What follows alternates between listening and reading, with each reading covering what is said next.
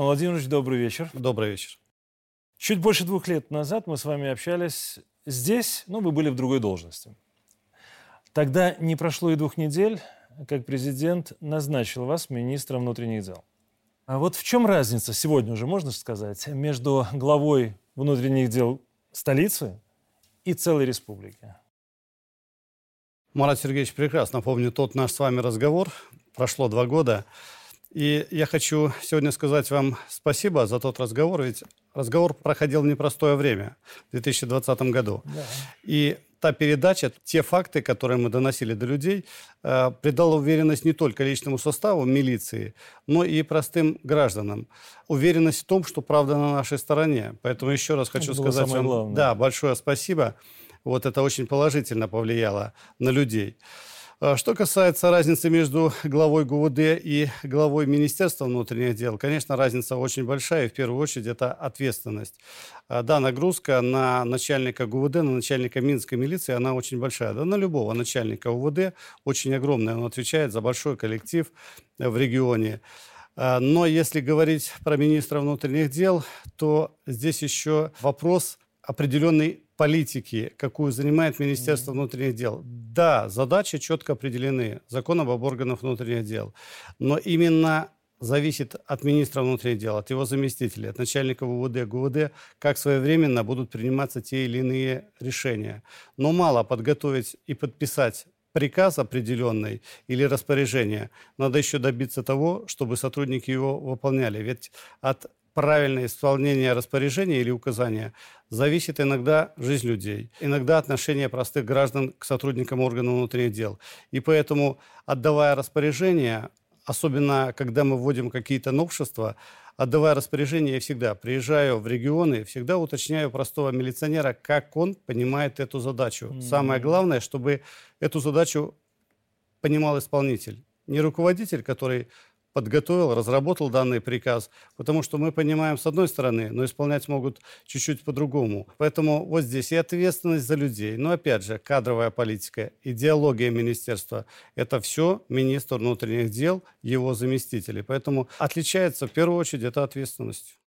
Хорошо. Мы еще поговорим о новациях в вашей системе однозначно чуть дальше. Но работа СВО, она вскрыла неожиданные факты. Да, очень вот много как только в ходе спецоперации на Украине пропадает электричество, так в Беларуси пропадают звонки от мошенников. Но это факт. Ваши подразделения интернет-разведки, они тратят очень много времени, чтобы вот это вот «Алло, мама», да, оно было действительно от родных. Некоторое время отдельные данные вашей работы в этом направлении, они были под оперативным грифом. Да? Я рад и благодарю вас, что именно у нас сегодня есть возможность первыми из СМИ прослушать некоторые из них. Да, это простые рядовые разговоры наших оперативников с мошенниками на Украине. Но обсудим масштаб. Итак, простой разговор с оператором украинского колл-центра. У нас вообще в городе колл-центр на колл-центре. Это самое, самое прибыльное. Ну, блин, я не знаю, самое толковое, от чего можно заработать. Официально как бы даже набирают, да? Ну, вообще, да, официально мы работаем. Нашим ментам платят за то, что они нас крышуют. Ну, все менты у нас любят накрывать колл-центры. Наши, так сказать, патрульная полиция имеют хорошие денежки с нас. Они просто приезжают, там что-то фотографируют. Ну, якобы им же нужно сделать перед своим начальством, что они прикрыли колл-центр. Угу. А такого, чтобы прям приезжали, накрывали, не было никогда за 4 года ни разу. И так же самое мы же звоним не по телефону, по вайберу, а по компьютерам. У нас сколько? 95 компьютеров. Ого. Это только один офис, у нас же не один он.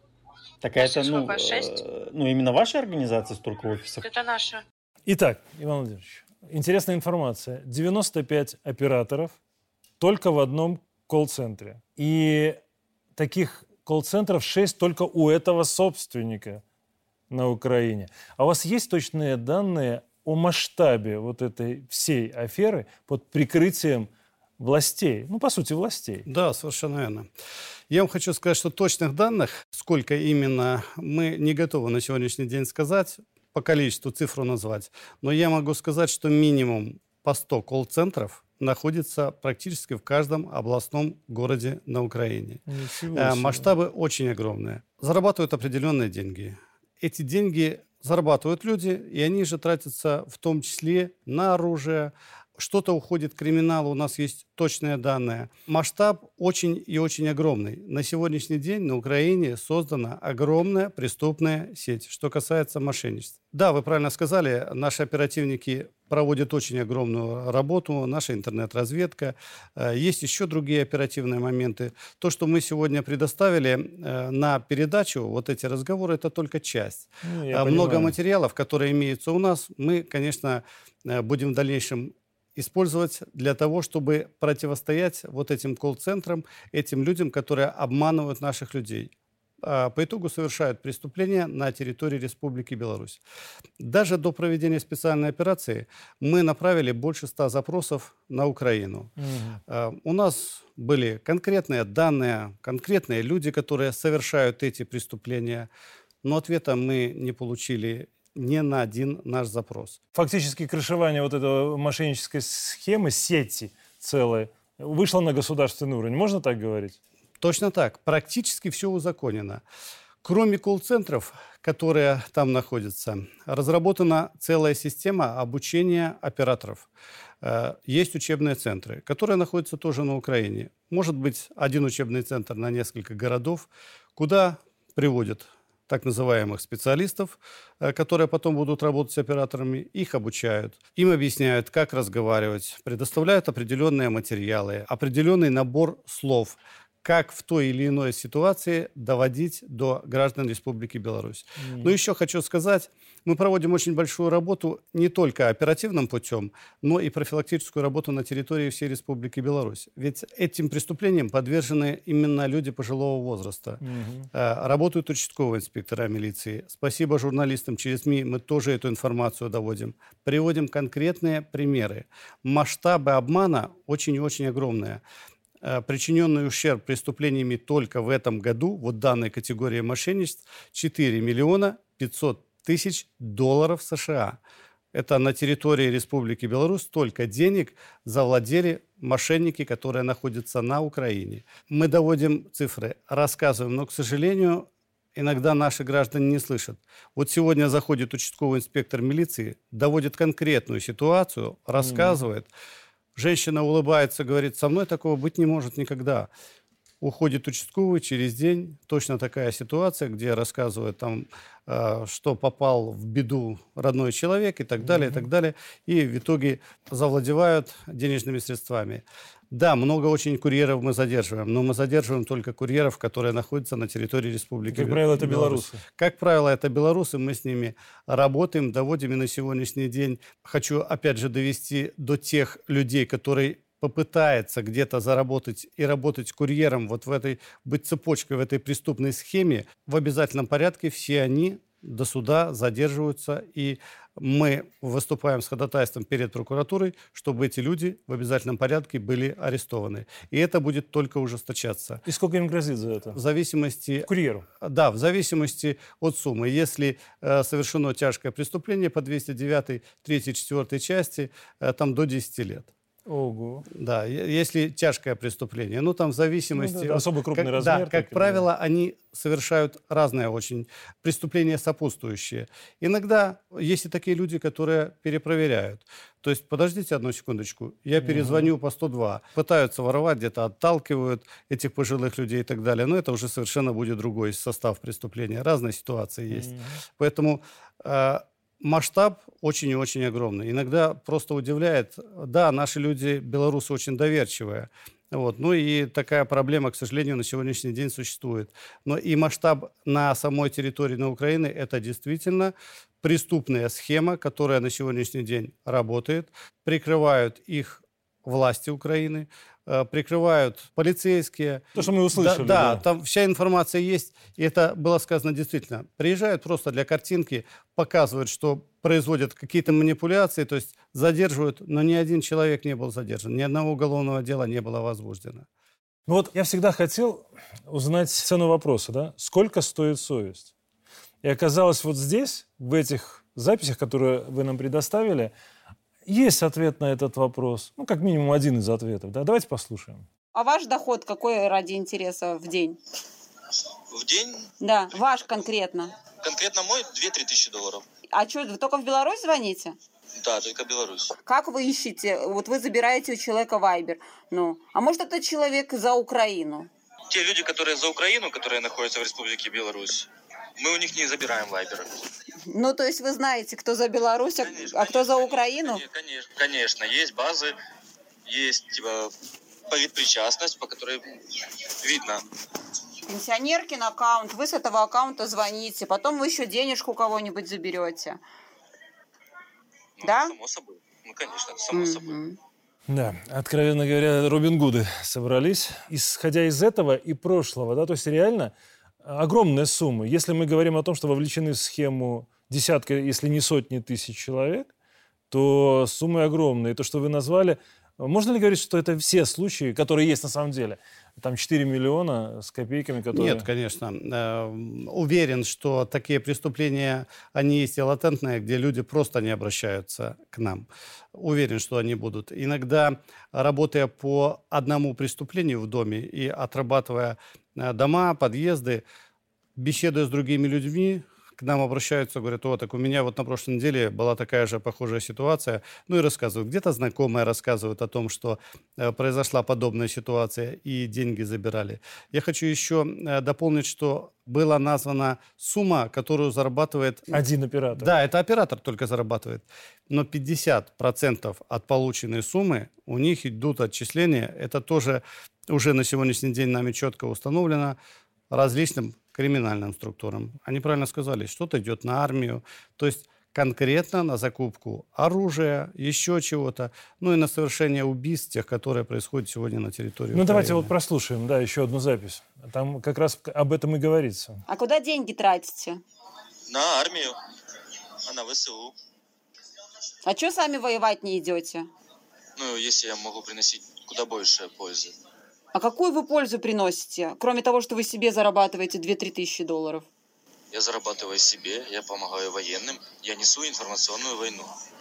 Может быть, вы просто трус и сидите просто на телефоне, чтобы не воевать? В каждом месте должен быть свой специалист. Я на этом месте специалист. А, Вот, Иван Владимирович, давайте еще раз подчеркнем. То есть украденные у белорусских пенсионеров деньги, они фактически идут официально на не просто на финансирование войны, а на убийство. Или я сгущаю все-таки? Нет, вы совершенно правы. Действительно, эти деньги уходят на убийство, которое происходит на территории Украины. И вот оператор сказал такую фразу, э, что он несет информационную войну. Да, он действительно воюет. Он совершает преступления на территории Республики Беларусь. Ну, все преступления, которые происходят, где-то в определенной степени и беспечность наших людей. Поэтому наша задача всех органов внутренних дел, журналистов, всех донести до наших людей. Ведь есть возможность. Мы рассказываем четко и конкретно, как необходимо поступать в таких ситуациях, куда звонить, кому говорить. Многие люди на сегодняшний день так и делают. И мы видим, если посмотреть динамику совершения преступлений, вот как только активно начали работать в информационном плане, доводить до людей, где-то доходить, рассказывать, процент людей, которые стали потерпевшими от такого рода мошенничеств, стал немножко меньше. Как только мы немножко забываем об этом, снова идет То есть определенный мы не должны об этом всплеск. прекращать Да, говорить. и я вам скажу информацию с оперативных источников.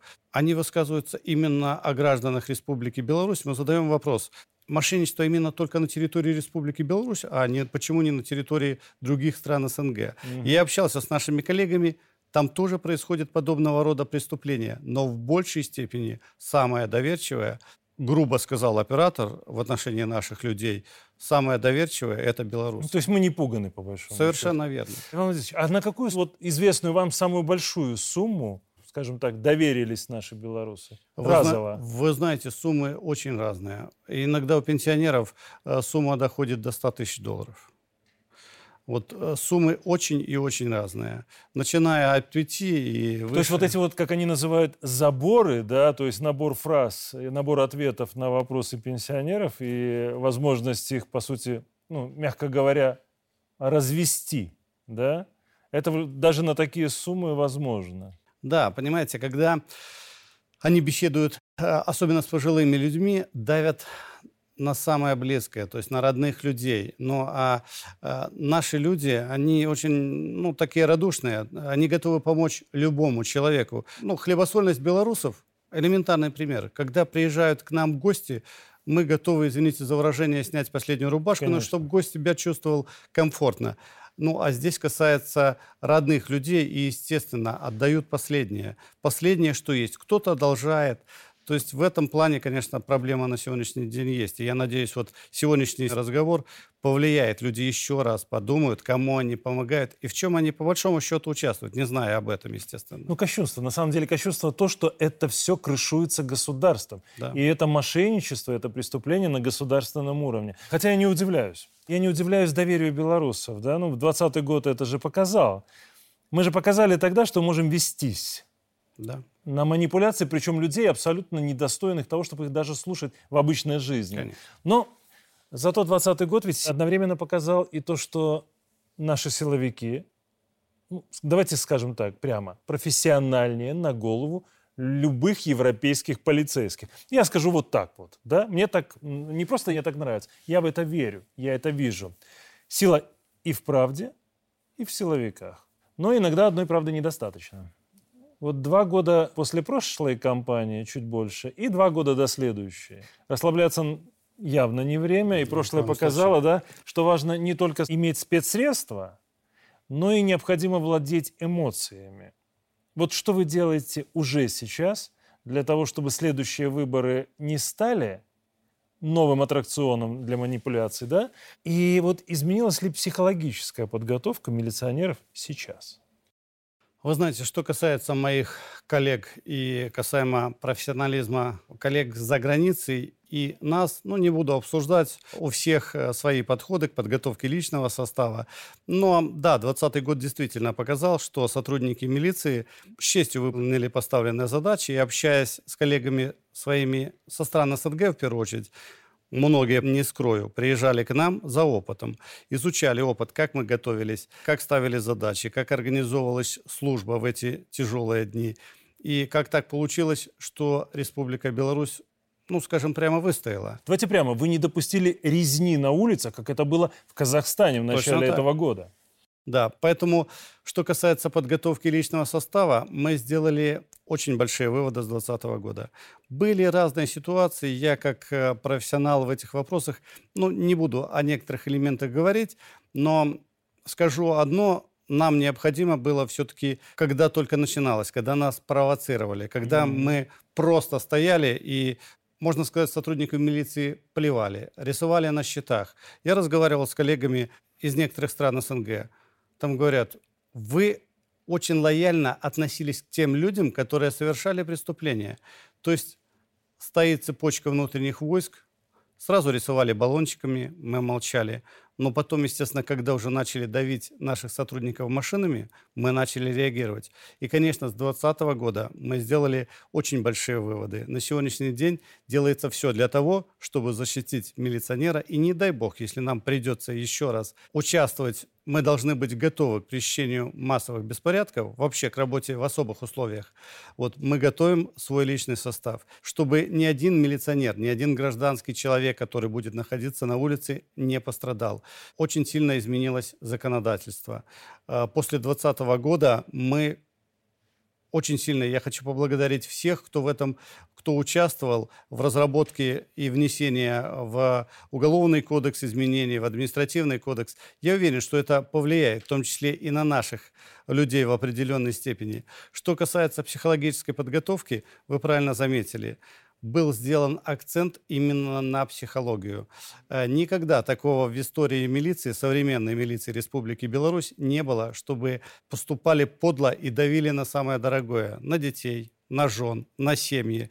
То есть ребенок ходит в детский сад – мы приедем, знаем конкретно, где-то была утечка с информации, куда ходит ребенок. Мы приедем туда, мы с твоим ребенком сделаем. Ну, любой живой человек, конечно, будет реагировать и будет переживать. И выполняя поставленные задачи, естественно, будет волноваться в определенной степени. Но и будет возможность шантажировать сотрудника милиции, особенно спецподразделений. Поэтому Мы сделали выводы и на сегодняшний день сделали в первую очередь э, ставку на то, чтобы защитить семьи наших сотрудников, самих сотрудников. И если, не дай бог, что-то будет происходить, у нас уже разработан определенный план действий, как в этом плане защитить наши семьи в первую очередь. Mm-hmm. Семьи тех, кто будет принимать участие в наведении порядка и в обеспечении охраны общественного порядка.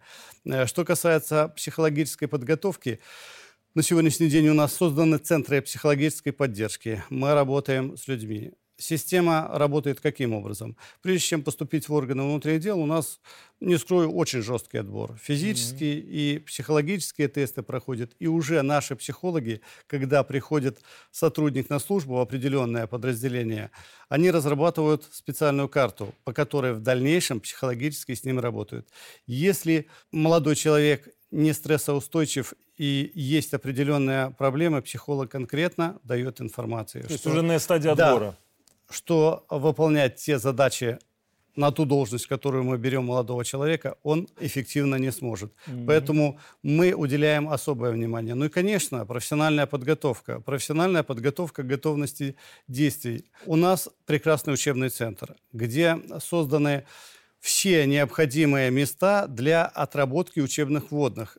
Элементарный вопрос, скажу. А, управление автомобилем. Ведь эм, при повседневной жизнедеятельности мы бережем транспорт, в том числе и сотрудники. Новые машины, джили, ну, скоростные да. и так далее. Не каждый сотрудник будет готов в случае необходимости подставить новый автомобиль под удар для того, чтобы не допустить для каких-то действий. То есть он сразу начинает думать да, наперед, что там может Он произойти. думает про машину, да. про железо. Мы на сегодняшний день отрабатываем контраварийное вождение таким образом, чтобы в определенной ситуации сотрудник милиции был готов перекрыть, подставить, но сделать так, чтобы выполнить поставленную задачу и не допустить совершения преступлений. И нападений на сотрудников с помощью автомобиля, когда давили, помните, внутренние mm-hmm. войска, это было в Барановичах, очень и очень много. На сегодняшний день мы полностью, полностью переработали служебную подготовку. Поэтому в этом плане мы готовимся, сделаем все для того, чтобы будущие избирательные кампании, да любые мероприятия массовые, которые будут проходить в нашей стране, прошли спокойно и обеспечить безопасность наших граждан и наших сотрудников, чтобы они все были живы и здоровы. Я в любом случае понимаю прекрасно, ведь у них задача была вывести из строя правоохранителей физически либо морально, для того, чтобы потом нас некому было защищать. Давайте говорить прямо. Конечно. На самом деле, да, революционеры, они жаждали перемен жаждали настолько сильно, что реформы пришли. Ну, правда, не там, где они ожидали. О чем мы сейчас и говорим. Систему МВД. Вот о каких перемен требуют наши не столько сердца, сколько внутренние органы, да? Скажем так. Вы знаете, что касается реформы МВД, я не сторонник того, чтобы делать реформы для чего-то. Для того, чтобы сказать, что мы вот провели реформу в МВД, и это станет сразу лучше. Ведь изменения в МВД, можно назвать это реформой, происходят постоянно. Если мы видим определенную проблему, мы по ней работаем. А, создаются новое подразделение. Вот мы с вами говорили о новом виде мошенничества. Это проблема. На сегодняшний день очень много преступлений совершается в сети интернет. Mm-hmm. Естественно, у нас появляются новые подразделения. Например, как я уже сказал, интернет-разведки. Появляются другие подразделения, например, противодействия киберпреступности, которые э, были у нас немногочисленные, скажу честно. Но на сегодняшний день есть необходимость, потому что преступления, которые совершаются в сети, становятся все больше и больше. Они могут иметь глобальные последствия. Да, и поэтому подготовку и что касается создания новых подразделений, мы предусматриваем. Что касается каких-либо других реформ, они происходят абсолютно во всех э, наших подразделениях. И Государственная автомобильная инспекция, и патрульно-постовая служба, отдельно отряд милиции особого назначения. Там тоже происходят постоянно какие-то новшества. Многие новшества, которые есть, многие реформы, мы их просто-напросто не показываем. Мы делаем то, что необходимо и что требует время и общество, чтобы противостоять преступным посягательствам. Спрошу совершенно конкретный вопрос, потому что была встреча с президентом. Да. И вопрос крайне, на мой взгляд, важный, и его можно еще раз затронуть. Вы в свое время вернули ОМОНу право называться ОМОНом. Кстати, 22 ноября да, было 34 года этому подразделению. Есть еще «Алмаз» в системе МВД и есть СОБР. Да. да? На встрече с первым озвучено, что будет создано новое спецподразделение МВД. А уже есть название и функционал.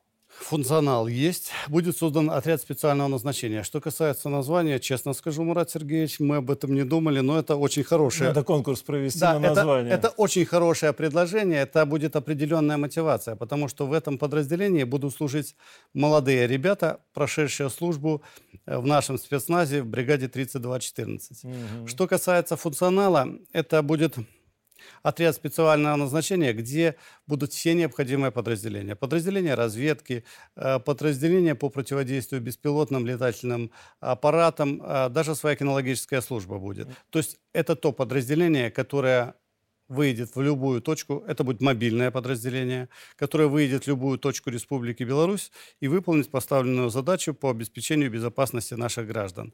Там будет и бронетехника, и вооружение соответственное. А вообще в будущем а, мы хотим создать такие подразделения, может, они будут немножко поменьше во всех регионах нашей страны. Ну, это оправдано. Да, это оправданно, и на сегодняшний день есть такая необходимость. Мы видим, мы изучаем опыт других стран, мы изучаем очень тщательно изучаем специальную операцию, которая происходит сейчас на Украине. Мы изучаем э, действия не только Российской Федерации, но и Украины, как они действуют. И эффективность на сегодняшний день вот таких небольших отрядов, как они работают и как они действуют. И мы внесли предложение, президентом было поддержано, сказано, конечно, как всегда, очень тщательно проработать. Мы не просили никаких дополнительных денежных средств для создания данного подразделения. Мы его создаем за счет оптимизации в органах внутренних дел и во внутренних войсках. Поэтому я уверен, что э, с комплектованием данного подразделения проблем не будет. Сегодня мотивация очень и очень высокая у наших молодых людей э, чтобы служить в таких подразделениях, именно очень много людей идут служить во внутренние войска. Касаясь немножко внутренних войск, президентом э, было внесено предложение о том, что нужно к солдатам относиться человечнее. Если есть возможность отходить, ну, раньше, вы же тоже знаете, человек военный, э, солдату предоставлялся отпуск 10 дней. И все, за время службы. Больше отпусков, как правило, не было. Но если только совершил какой-то подвиг. Для того, чтобы мотивировать солдат, на сегодняшний день в республике оперативная обстановка спокойная, она контролируемая органами внутренних дел. И солдаты срочной службы было принято решение, командующему уже подписано соответствующее распоряжение, ежемесячно солдату будет предоставляться краткосрочный отпуск на три дня, чтобы он мог съездить своим родным, побыть дома. Ну и, естественно, если оперативная обстановка спокойная, есть такая возможность, и нету никаких э, нарушений у военнослужащего. Хорошая инициатива. Да, поэтому мотивация очень довольно неплохая. Ну а что касается этого подразделения, функционал уже разработан, уверен, что у нас в этом плане все получится. Сейчас уже готовится проект указа, и в ближайшее время он будет представлен главе государства. Отлично. Мы сейчас, конечно, говорим о спецподразделении. Это крайне важно, и я уверен, что обоснованно. Но есть еще одна важная фигура в милицейской иерархии. Вы ведь тоже в прошлом участковый. Да. Да? Офицерскую службу начинал с участкового Да, и вот я милиции. скажу, что от грамотного участкового на месте да, очень сильно зависит, заметят или нет карусельщиков, которые специально приехали из региона, зарегистрировались, начинают жить в конкретном спальном районе Минска, например, да, а потом устраивают катавасию на избирательном участке. Это было. И надо делать из этого выводы. Конечно. От него зависит, заметит или нет, кто тихо шьет БЧБ, флаги на районе, или кошмарит своих родителей, а то и соседей за иную политическую позицию. Ну, я думаю, что многие проходили через Конечно. это. Да, и у меня такие соседи есть замечательные. Не стоит ли поменять статус и квалификацию вот этой группы сотрудников МВД, ну и, скажем, повысить его, для того, чтобы привлечь туда действительно очень профессиональных людей? То, что служба участкового инспектора милиции очень важна, и на сегодняшний день она необходима, да это было всегда. Вспомним Анискина, который знал Да, на своей территории. Прекрасно, это был- символ уже такой. Да, был и руководителем, и оперативным работником, и сотрудником ГАИ, все. Хотя тогда машин было, наверное, немного. Но на сегодняшний день, что касается данной службы, службы участковых инспекторов милиции, мы делаем для них все в социальном плане. Что касается mm-hmm. функционала, э, об этом я, кстати, тоже докладывал президенту, мы немножко вернулись той практики Советского Союза, как работали участковые инспектора милиции. Мы было время немного от этого отошли. На сегодняшний день делаем ставку на то, что участковый инспектор милиции должен в первую очередь работать с населением. То есть отработка жилого сектора – это в обязательном порядке. Как правило, на территории обслуживания участкового инспектора в городской местности проживает где-то около 3-3,5 тысяч, ну, может быть, немножко больше. В сельской местности поменьше – 1000-1500. У сельского участкового инспектора милиции – мы сейчас приняли решение, у каждого есть автомобиль, потому что это особенная категория ну, людей. Конечно. Плюс ко всему сделали так, и нас поддержали все местные органы власти. Участковый инспектор милиции должен в обязательном порядке работать на своем участке. То есть есть центральный РОВД, вот мы находимся mm-hmm. на территории центрального. Участковый находится не в районном управлении, он работает непосредственно в жилом секторе. То есть выделенные помещения ну, специально. опорные пункты, да. вот эти так называемые, да? Вот мы к ним возвратились снова, к пунктам mm-hmm. охраны общественного порядка. Определили время, когда старший участковый в обязательном порядке находится на месте.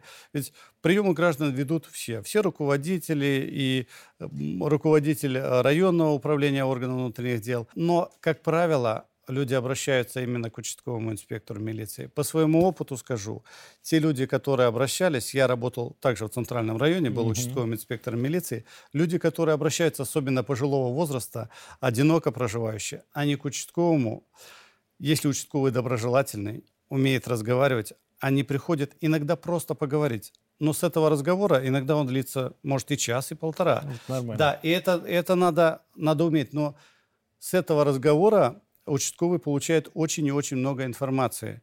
Информации о том, соседи как себя ведут. Если есть ранее судимые, которые проживают в доме, в обязательном порядке, особенно бабушки, они всегда рассказывают, кто подходит, кто сломал скамейку и так далее. Mm-hmm. То есть с населением необходимо работать. И вот что касается этой службы, мы на сегодняшний день сделали так, чтобы они и работали в сельской местности и проживали на своей территории. Это что касается города, областных центров города Минска выделяются в спальных районах помещения, где находятся участковые инспекторы mm-hmm. милиции. Адреса знают абсолютно все. Что касается сельской местности, выделяются такие помещения в сельском совете. Вот здесь участковый инспектор милиции, я скажу прямо и откровенно, особенно для пожилых людей, он все, он окажет помощь если надо, мы работаем особенно с молодежью, чтобы в первую очередь он не просто смотрел за законом, но была человечность. Есть mm-hmm. люди, которые проживают одни. Если надо, он нарубит дрова. Если надо, он свозит в город. Надо, съездит, купит таблеток. То есть участковый – это человек, который всегда поможет. Сейчас прорабатывается вопрос, чтобы у каждого участкового был служебный мобильный телефон. А, да, участковые свои личные телефоны дают, и у него нету свободного времени. Он работает 24 часа. Либо председатель сельхозпредприятия обращается, что необходимо провести рейдовое мероприятие по сохранности имущества, либо звонит жена, что дебоширит муж. И для участковых ну, действительно ненормированный рабочий день. Они и ночью выезжают. Но я хочу сказать спасибо сегодня. У них, кстати, тоже был 17 числа день рождения. Угу. Вот, я хочу сказать спасибо этим ребятам. Они действительно молодцы. То есть это, это те люди, это тот отряд милиции, который ближе всего к населению. И население очень уважает участковых. Поэтому какой-то реформы, как я уже сказал, изменять название, там, называть шерифом или еще как-то, я не сторонник наши люди знают участкового инспектора милиции. Да, в организации работы мы меняем. Я сказал, где-то смотрим то, что было раньше, что необходимо на сегодняшний день. Очень необходимо, потому что э, знание участкового на своем административном участке всех – это информация и для уголовного розыска, угу. и для э, подразделений наркоконтроля, для абсолютно для всех. Мы делаем все для того, чтобы эта служба была укомплектована. Где надо, мы дополнительно вводим должности. У нас на сегодняшний день очень много микрорайонов, особенно в городе Минске, появляется. В сельской местности где-то, наоборот, деревень становится меньше. Поэтому проводим определенную такую ротацию участковых инспекторов милиции. Где-то добавляем, где-то, наоборот, э, подсокращаем. Поэтому эта служба, ну, она сегодня достаточно на виду, и мы ее очень поддерживаем. Полностью поддерживаю вот такой подход, потому что, конечно, э, каждый гражданин, вот реально я по себе могу судить и по своим соседям, каждый должен знать, куда обратиться, Конечно. потому что это максимально короткий путь для решения вопроса ну, в быту, как говорят. Вот смотрите, Иван Владимирович, на фоне таких людей, которых вы благодарите, и это заслуженно, мы знаем, что на Украине воюет 160 беглых, да, наших. Вот, на ваш взгляд, это много или мало для нашей страны? Вы знаете, цифру, которую я назвал 160, э, на самом деле это очень условная цифра. Это 160 лиц, которых мы установили, которые так или иначе были замечены на территории Украины во время боевых действий. На самом деле половина их, как только им пришлось участвовать в боевых действиях, половина разбежалась, э, кто-то из них уже погиб, Ну, последняя информация, там еще на 4 стало меньше. Да, совершенно верно. Поэтому эта цифра очень и очень условная. Но много или мало, э, то, что люди предали свою родину, сколько бы их ни было, это все равно плохо.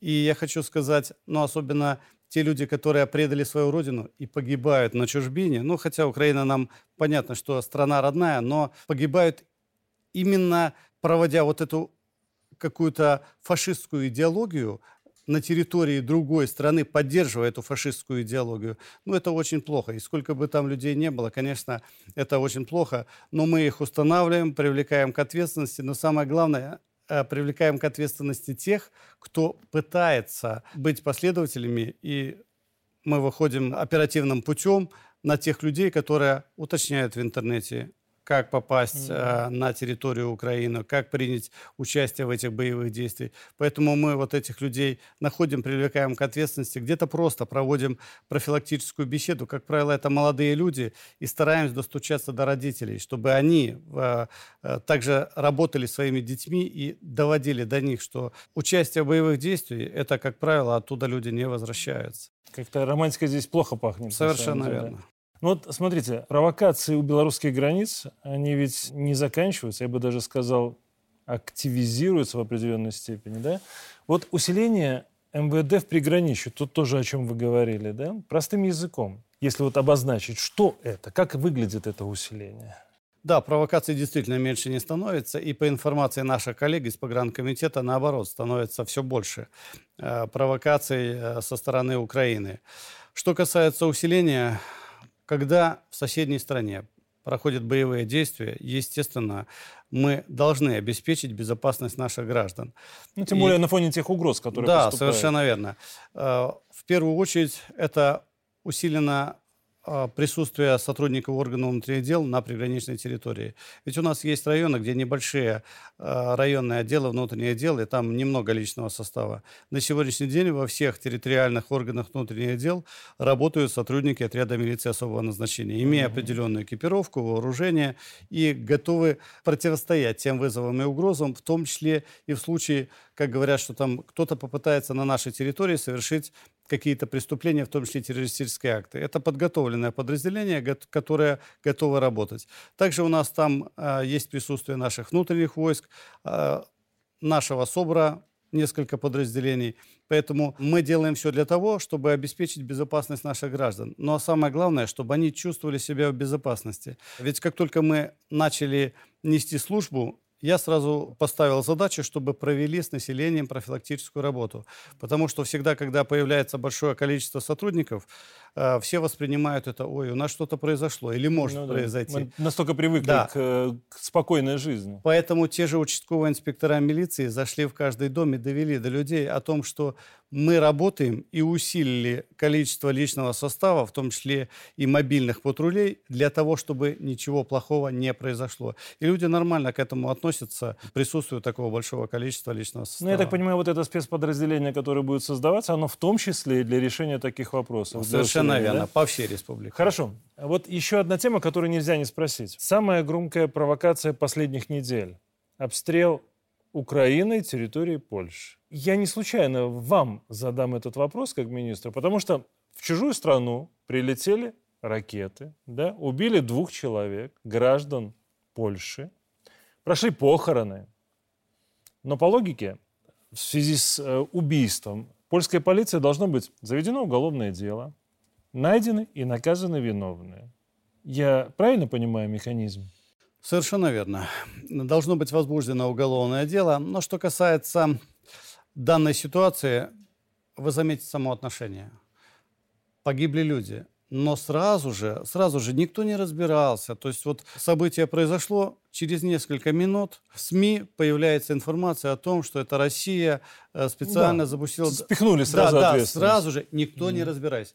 Но как только стало очевидно, что это ракета Украины, совершенно по-другому. Вы же нигде практически не слышали об этих людях, которые погибли. Вообще нет да, информации. Что произошло? Ну, ее очень мало, дозированно да. дали. А ее стараются очень так снивелировать. Ведь никто же не сказал, что погибли люди, там Польша не будет оказывать помощь э, Украине. Нигде этого ничего не слышно. И на сегодняшний день, да, дело уголовное, возможно, возбудит. Для того, чтобы где-то, ну это я свое мнение говорю, э, как юрист, для того, чтобы где-то успокоить родных людей, вот этих погибших.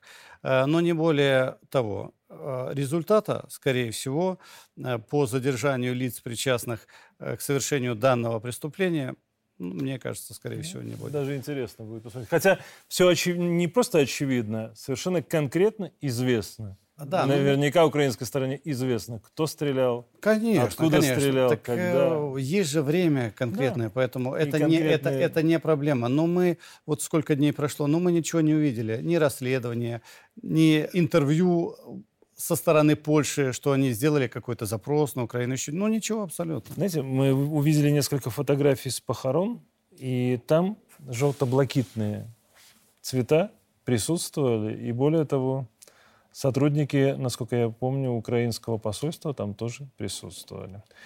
Ну ладно, э, посмотрим. Последний, к сожалению, последний околофилософский вопрос, Иван Владимирович. Наши силовики доказали, еще раз подчеркну, свою силу. Президент сделал культовым слоган «Наша сила в правде», да? Вот в этой связи вопрос, какие слабости – могут позволить себе белорусские силовики? Действительно, вопрос философский. Да, так. А, вы знаете, в первую очередь хочу сказать о нагрузке на сотрудников органов внутренних дел, она очень колоссальная, особенно на практическое наше подразделение, на все абсолютно, не только отряд милиции особого назначения, государственную автомобильную инспекцию, уголовный розыск, участковых инспекторов милиции. Но ведь э, человек это не пружина, которая, да даже пружина, которая сжимается, но она все равно имеет какую-то э, обратную реакцию. Э, поэтому кто-то в большей степени занимается спортом, кто-то входит в баню, кто-то собирает марки, отвлекается кто как может. Угу. Но что касается слабостей э, о сотрудниках милиции, я хочу сказать так, что любые слабости, любые привычки сотрудник милиции должен контролировать. Если он их не будет контролировать и будет переизбыток чего-то, то это может привести в определенный момент, особенно в особых условиях, к определенной трагедии. Мы с вами говорили о том, на что делали ставку э, люди, которые пытались угрожать, и в первую очередь они э, делали ставку на угрозу именно спецподразделениям, то есть те, кто противодействовал массовым беспорядкам на улицах, на тот же ОМОН, на семьи и так далее. Поэтому я говорил про психологию, вот в этом плане мы работаем какие-то слабости неконтролируемые сотрудник милиции не может себе позволить, потому что если они у него будут, то рано или поздно система сама его просто выбросит. Он не сможет работать в органах внутренних дел. У нас такая специфика. Да, может это звучит немножко э, где-то пафосно, но на сегодняшний день это действительно так. Поэтому мы раньше немножко уходим на пенсию, есть определенные льготы в органах внутренних дел. Поэтому слабостей как таковых, неконтролируемых, мы себе позволить не можем.